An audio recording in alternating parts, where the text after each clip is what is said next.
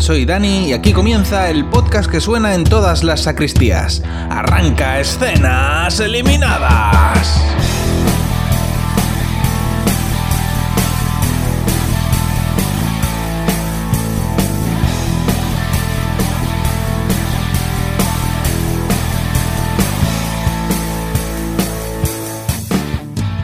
Esta semana tenemos un estreno de Netflix altamente demandado por alguno de vosotros y que bueno yo creo que todos esperábamos como agua de mayo, qué duda cabe. Eh, se trata de Warrior Nun, una serie sobre monjas guerreras que combaten demonios. Y la verdad es que, como diría Bern Schuster, pues no hace falta decir nada más.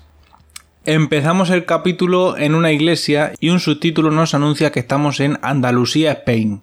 Después de recorrernos todos los adornos de pan de oro de la iglesia para lucirlo un poco, pues la cámara nos traslada al sótano de la iglesia, donde por alguna extraña razón que a mí se me escapa, eh, parece ser que hay una, una morgue y tenemos ahí a un monje y una monja que, bueno, pues están hablando sobre una chica que está allí de cuerpo presente, una difunta. Y dice el monje, pues qué pena, ¿no? Qué pena esta chica con lo joven y lo guapa que es, que mírala aquí, ¿eh? Muerta. Y la monja le dice, cuidado, cuidado hermano, cuidado, la picha, ¿eh? Cuidado la picha. Que en la Biblia pone que las guapas son el demonio, que lo he leído yo. Y el monje le dice, pues, la verdad es que tiene usted razón, hermana, las guapas son el demonio, eso es así.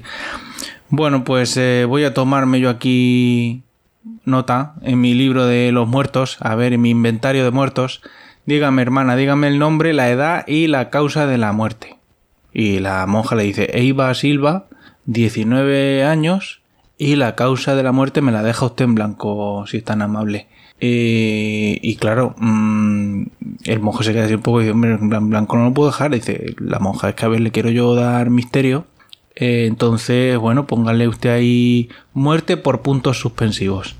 Y ya está. Y con eso queda esto ya cumplimentado. Y nada, el monje no estaba muy de acuerdo, pero dice, bueno, para usted la perra gorda, hermana, mm, márchese ya, por favor, porque me están llamando al móvil. Y, y, bueno, acuérdese de rezar por la muerta, ya que ella pues ya no puede, ¿no? Porque está muerta y eso.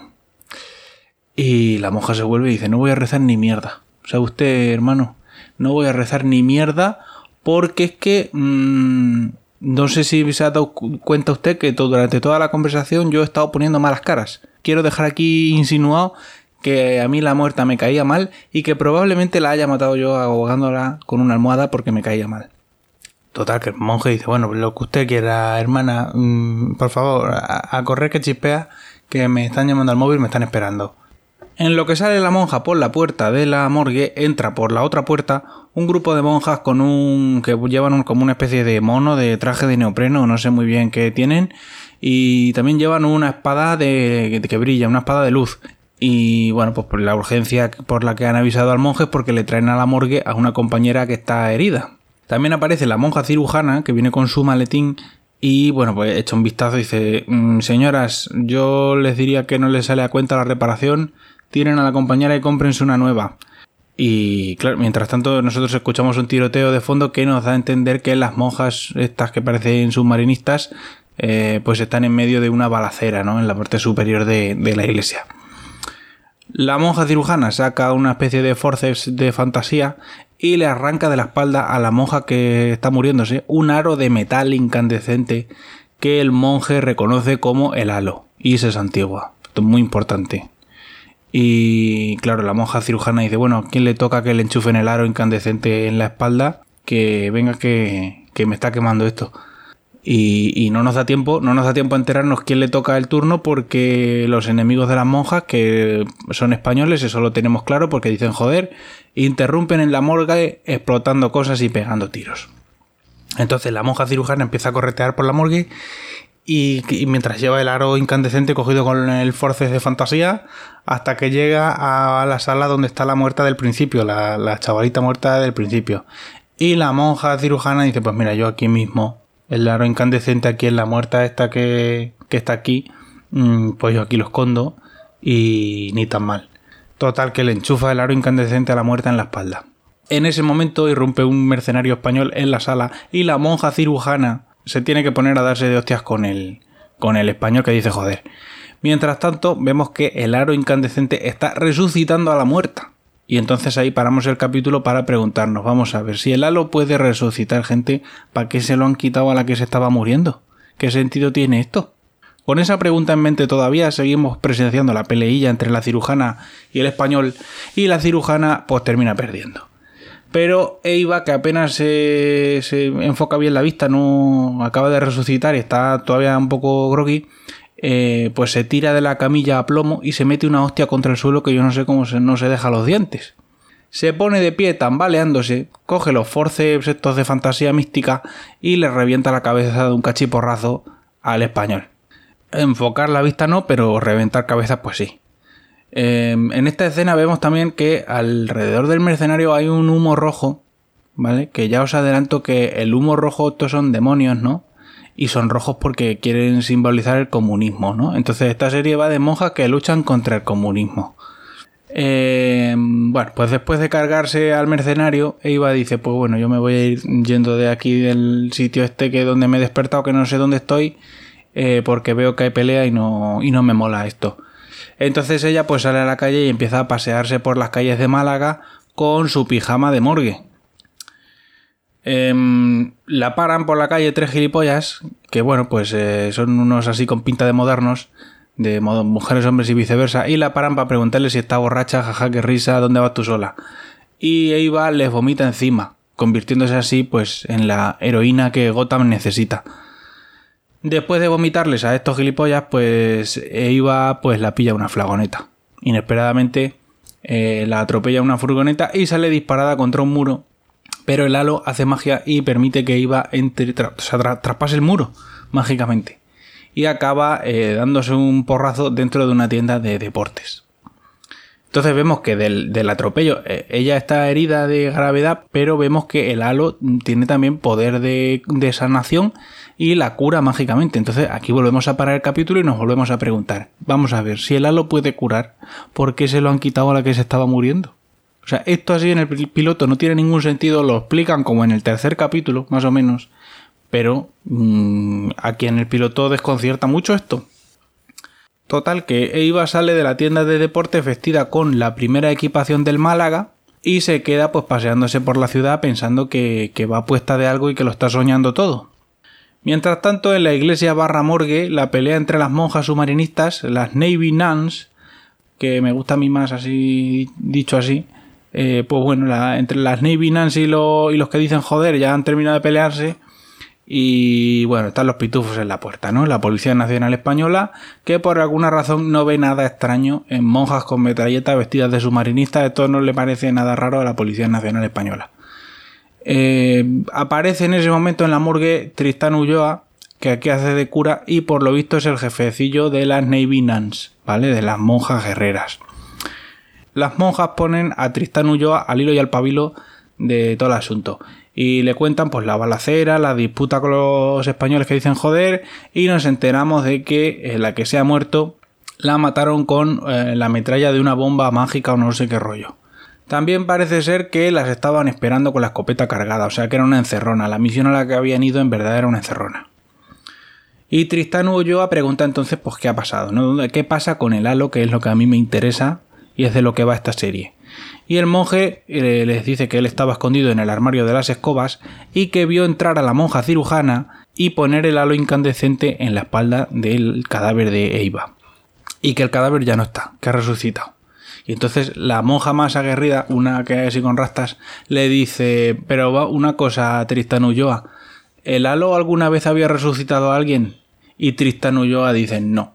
Yo para mí que esto se lo han inventado los guionistas para darle un original a la protagonista, pero, pero a mí me parece que, esto no había pasado nunca. A ver, monje cobarde, póngame usted al tanto, cuénteme eh, todo lo que sepa sobre la, la resucitada. Y mientras tanto, Eva ha vuelto a casa, a casa entre comillas, porque resulta que vivía en un orfanato de monjas, y se cuela para visitar a su compi de habitación, que es un niño pequeño.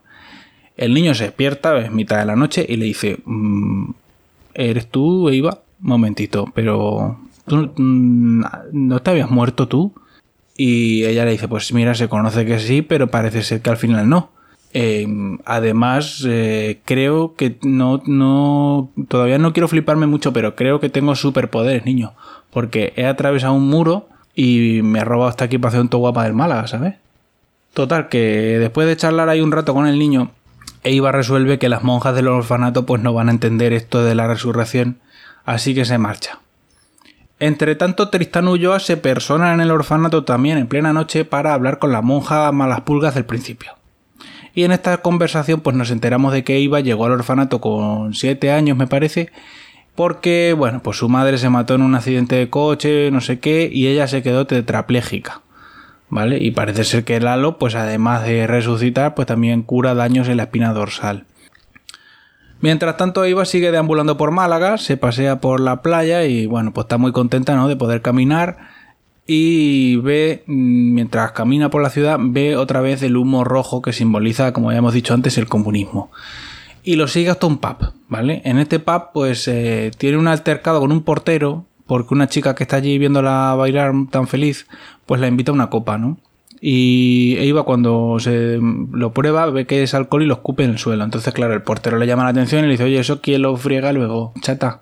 Y ella, claro, le pega un puñetazo en la barriga con su super fuerza, porque el halo también da super fuerza. Entonces, bueno, ahí hay un altercado y ella se tiene que marchar y se pasa toda la noche dando tumbos por la ciudad. Mm, lo que pasa es que ella no, pues no se quiere ir a dormir. No está así con sueñete ya, pero no quiere irse a dormir porque mm, dice que, bueno, a ver si me duermo y cuando me despierte resulta que todo ha sido un sueño. Eh, así que bueno, pues de alguna manera inexplicable termina colándose en una casa, en una casa de ricos con piscina y decide que se va a tirar a la piscina para despejarse. Entonces, pues no, se tira ahí en bomba y mientras, mientras eh, se ahoga, porque empieza a ahogarse, se acuerda de que ella era tetrapléjica desde los 7 años y que no sabe nadar. Entonces, eh, bueno, pues se ha hecho un poco el de aquí. Por suerte, mm, eh, en esta escena aparece un chaval que la saca de la piscina y le da de desayunar, que eso también es muy importante. Eh, y le presenta, le presenta a dos amigas y un amigo que están con él ahí en la casa. Y bueno, pues nada, Eva ya nos va diciendo, no, nos, no mira a cámara, pero poco le falta para decirnos que, bueno, pues el chavarito este moreno que es muy guapo y que le gusta muchísimo, para que nos vayamos preparando el cuerpo para, bueno, pues para una innecesaria historia de amor.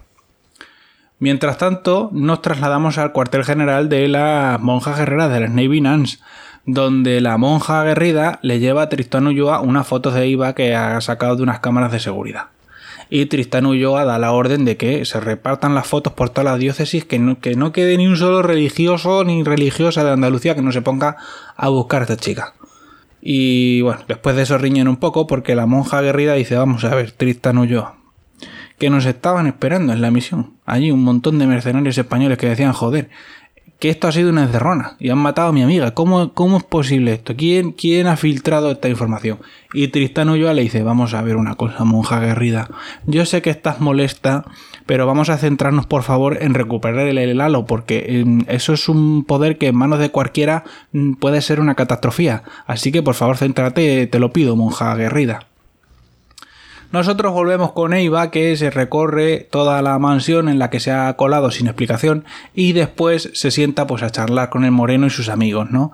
Y aquí nos enteramos de que en realidad estos chavales pues son ocupas que se han colado en la residencia de verano de un jeque y que Netflix y los guionistas pues nos quieren romantizar aquí el allanamiento de morada eh, por alguna razón que a mí la verdad es que se me escapa.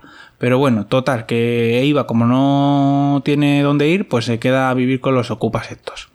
Y durante la conversación, Eva nos eh, vuelve a repetir lo guapo que le parece el moreno para que no se nos olvide que, que la van a poner de novia con este, pero a no mucho tardar. Total, que los ocupas se llevan a Eva por la noche a una cárcel que ha sido reconvertida en discoteca. Y bueno, pues ahí en la cárcel esa, en la cárcel discoteca ponen música de rave que a mí me parece francamente espantosa, pero que a Eva le flipa muchísimo, le flipa, pero vamos, que le cabe un melón por el ojete.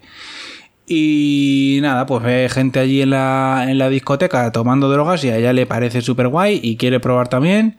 Y aquí vemos pues una intentona de romantizar también la apología de las drogas, que no sé muy bien a qué viene, pero bueno, intenta también comerle los morros al moreno, pero le sale mal a Eva. Todo le sale mal a esta muchacha. Mientras tanto, en el cuartel de las Navy Nuns, una monja se anima a tocar el pianete y a cantar una canción In Memoriam de la monja muerta, que es una canción un poco mierda porque la letra es una, la misma frase todo el rato, una y otra vez. Y, pero bueno, las conmueve a todas muchísimo y están allí todas las monjas guerreras con cara larga y llorando, ¿no? Todas muy tristes. Y Tristán Ulloa, que pasaba por allí, pues le dicen, padre, ¿quiere usted unirse a este memorial improvisado? Y Tristán Ulloa dice, mm, no, déjalo, yo me voy al bar mejor. Y, dicho y hecho, Tristán Ulloa se va al bar y mientras está allí en el bar que está vacío, le dice al camarero, niño, ponte aquí un sol y sombra que me quiero quedar mirándolo un rato. Y el camarero le dice, padre, no hace falta que mire usted fijamente el vaso. Mm, soy camarero profesional y me puede usted contar su vida si quiere. Y Tristán Ulloa le dice, mira, mira, camarero profesional. Mm, tú me ves aquí vestido de cura, ¿no? Pero ¿qué pensarías si, si yo te dijera que hubo una época en la vida de Tristán Ulloa en la que Naya Henry, Paz Vega y Elena Naya le chuparon un pezón, ¿vale? O sea, yo he pasado de eso a ser cura ahora. Ese es el Rise and Fall de Tristán Ulloa. Entonces, me vas a permitir que me quede fijamente mirando el vaso de whisky, porque yo que, creo que lo merece, vamos, la situación. Y claro, ante este demoledor testimonio vital de Tristán Ulloa, pues el camarero recoge cuerda y dice, bueno, que Dios esté ahí, hombre, mirando el whisky, no pasa nada. Eiva, por su parte, sigue en la rave, ¿no? Y, ve otra vez el, comunismo, ve otra vez el comunismo porque aparece otra vez el humo rojo. Así que sigue al diablo hasta una, parte de la discoteca que son celdas reconvertidas y encuentra a dos personas que no me queda claro si están muertas o inconscientes o qué están. El caso que Eva se asusta, coge al moreno del brazo y se van para la casa que están ocupando. Y con eso pues termina el piloto.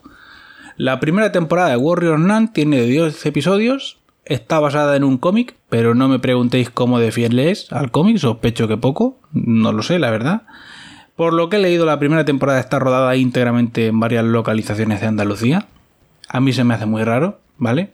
Se me hace muy raro ver a gente americana de pronto ahí pasar por el bar Ceuta. Muy raro. Eh, no sé. Eh, la serie, desde luego, el argumento es un porrito que se ha fumado alguien, eso está clarísimo. Eh, yo no sé cómo Netflix se ha tirado a la piscina haciendo esto, pero evidentemente habrá que verlo. O sea, con esta trama, ¿cómo no vamos a ver Warriors Nun?